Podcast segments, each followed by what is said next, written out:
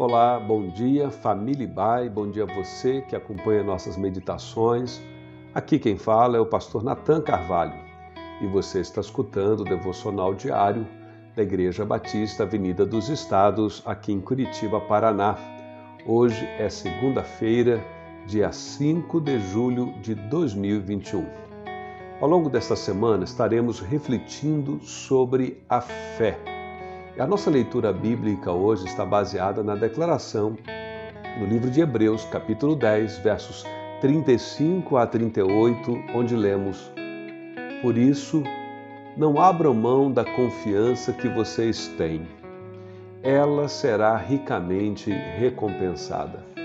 Vocês precisam perseverar, de modo que, quando tiverem feito a vontade de Deus, recebam o que Ele prometeu pois em breve, muito em breve, aquele que vem virá e não demorará.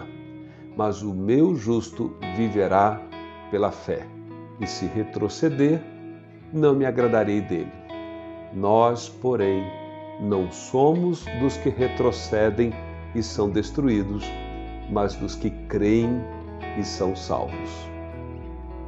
A fé é indispensável para quem deseja ter sua vida dirigida por Deus.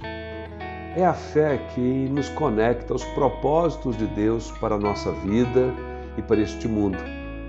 Ela nos torna mais forte e ela nos capacita a prosseguirmos em direção da realização da vontade de Deus. E quando falamos de fé, é muito importante entendermos que a Bíblia fala de fé não como um sentimento ou uma prática religiosa, ritual, ou até mesmo como uma crença na dimensão espiritual da vida e da existência. Antes, pelo contrário, a Bíblia fala da fé como uma decisão de crer em Deus e de confiar em Deus, permitindo que Ele seja quem dará direção à nossa vida. Aqui no texto que acabamos de ler, o texto de Hebreus, o autor define fé como confiança em Deus. Confiança é essa que um dia será recompensada, ele diz. Confiança que não nos deixa retroceder em nossa caminhada cristã.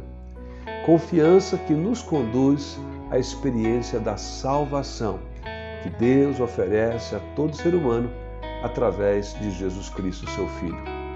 Nesta semana, Convido você a renovar e a crescer em sua fé e, desse modo, avançar sobre os desafios que a vida apresenta, debaixo da direção, então, de Deus. Que Ele nos abençoe nesse dia e ao longo dessa semana que se inicia.